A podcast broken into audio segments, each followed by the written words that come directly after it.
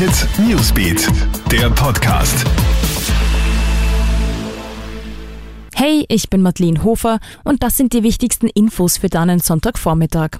Die FPÖ hat gestern ihr traditionelles Neujahrstreffen gefeiert, und zwar in Oberwart im Burgenland. Das vergangene Jahr war für die FPÖ nicht leicht, doch die Freiheitlichen sind zuversichtlich. Man sei mit Stolz eine Rechtspartei und werde wieder zu alter Stärke heranwachsen. Nach dem Verlust der Regierungsämter sind die Blauen jetzt wieder in der Opposition und das war auch beim Neujahrstreffen zu spüren. In gewohnter Manier hat man ausgeteilt, auch gegen den Ex-Koalitionspartner ÖVP. So hat es etwa Kritik gegen die GIS-Gebühren und die Tempobeschränkungen gehagelt. Ein tragischer Badeunfall ist in einem Hotel im Tiroler Seefeld passiert. Ein 81-jähriger Deutscher schwimmt im Pool und taucht plötzlich nicht mehr auf. Seine 53-jährige Tochter, die ebenfalls im Pool ist, schlägt bei der Rezeption sofort Alarm.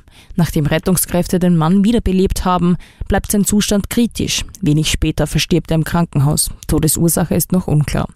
Bundeskanzler Sebastian Kurz reist heute nach Brüssel. Bei seiner ersten Reise als Chef der neuen Bundesregierung wird Kurz die EU-Kommissionspräsidentin Ursula von der Leyen und Brexit-Chefverhandler Michel Barnier treffen. Schon im Vorfeld hat die EU-Spitze die ehrgeizigen Ziele der türkis-blauen Regierung bei Klima, Digitalisierung und Migration gelobt. Kanzler Kurz lässt wissen, dass er sich freut, in Europa wieder aktiv aufzutreten. Und das Salzburger Landestheater sucht einen bühnentauglichen Schoßhund. Für die Oper Viva la Diva konnte über die Agenturen kein passender Vierbeiner gefunden werden. Deshalb sind jetzt allerlei kleine Hunde zum Casting geladen worden.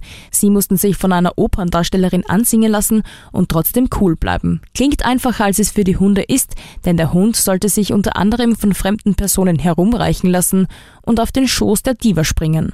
Drei Hunde haben es ins Finale des Castings geschafft. Aus ihnen wird der Regisseur nun einen auswählen.